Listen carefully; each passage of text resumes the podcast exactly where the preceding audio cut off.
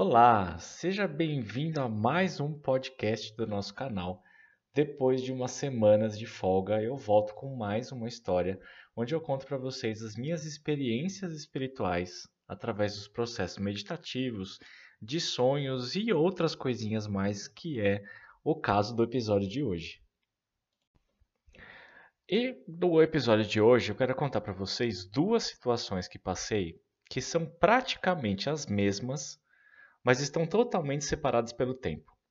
Uma delas foi no início de 2018 e a outra foi semana passada, bem no final de semana do eclipse. Bem no começo de 2018, eu marquei de fazer uma leitura de tarô com uma cliente.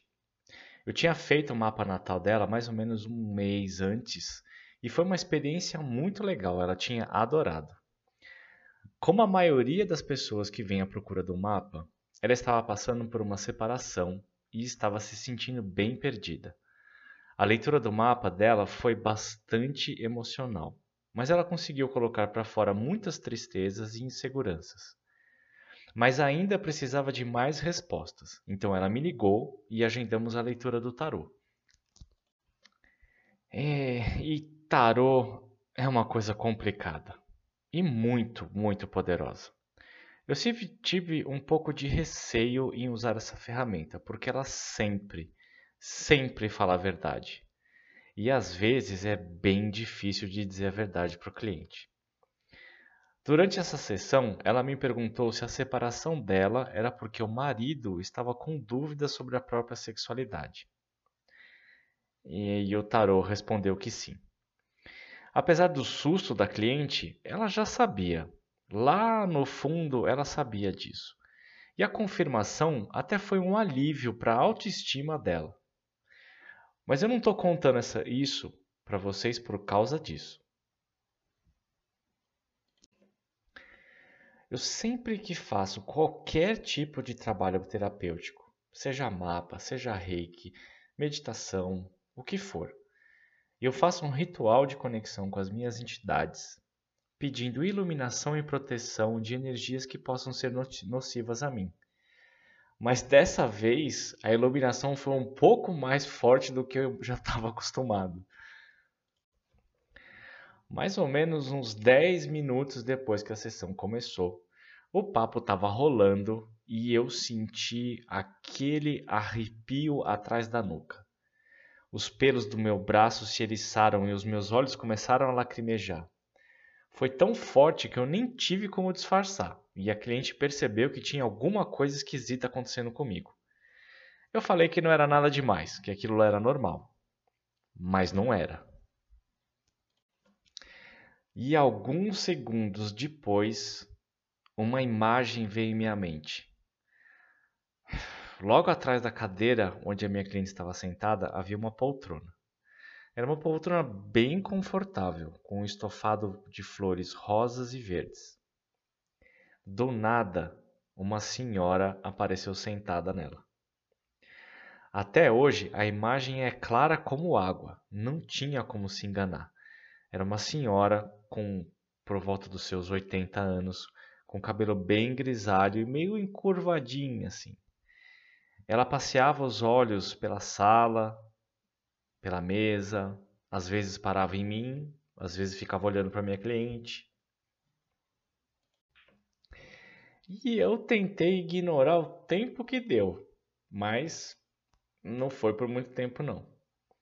Em certo ponto, eu disse para minha cliente que a fase de mudança de vida que ela estava passando ainda estava em progresso e que algumas coisas ainda seriam bastante intensas e que ela precisava ter paciência para lidar com a perda do casamento.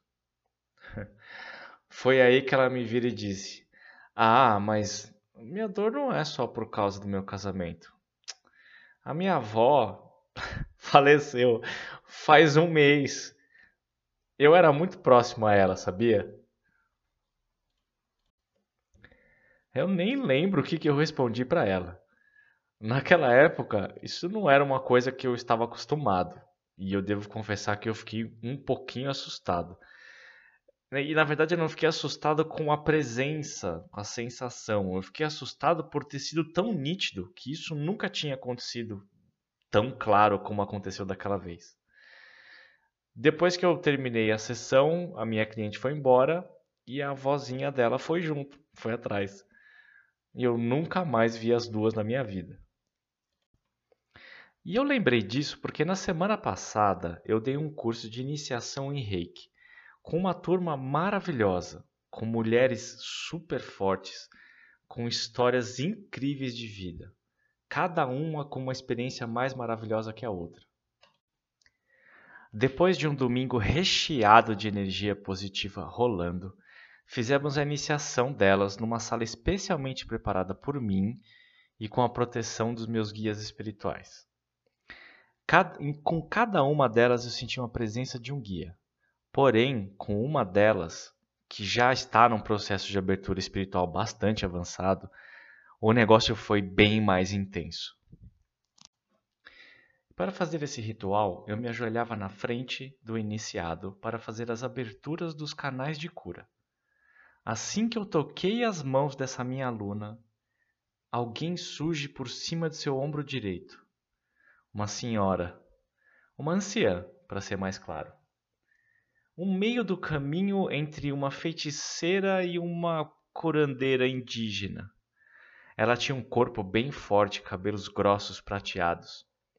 Ela me olhou e disse dentro da minha mente: Que bom, já era a hora. Ela claramente estava se referindo ao momento em que sua protegida teria mais um canal de cura aberto. A anciã exibiu um belo sorriso quando sua protegida fez o seu desejo, tocando a grama sagrada do chão aqui da minha fogueira que eu tinha levado especialmente para aquele momento. O ritual de iniciação dela terminou e a energia dentro da sala estava tão forte e estava tão quente que eu até estava suando. Foi um prazer incrível poder fazer isso por aquelas pessoas. O bem que isso me fez é algo que eu não tenho como retribuir a elas. E eu vou contar o porquê na semana que vem num episódio novo. Mas afinal de contas, qual que é a ligação entre essas duas histórias? Eu acredito que é uma nova fase que se abre para mim assim como aquele evento em 2018 foi parte de um grande processo de abertura que eu tive naquele ano. Só o tempo vai dizer.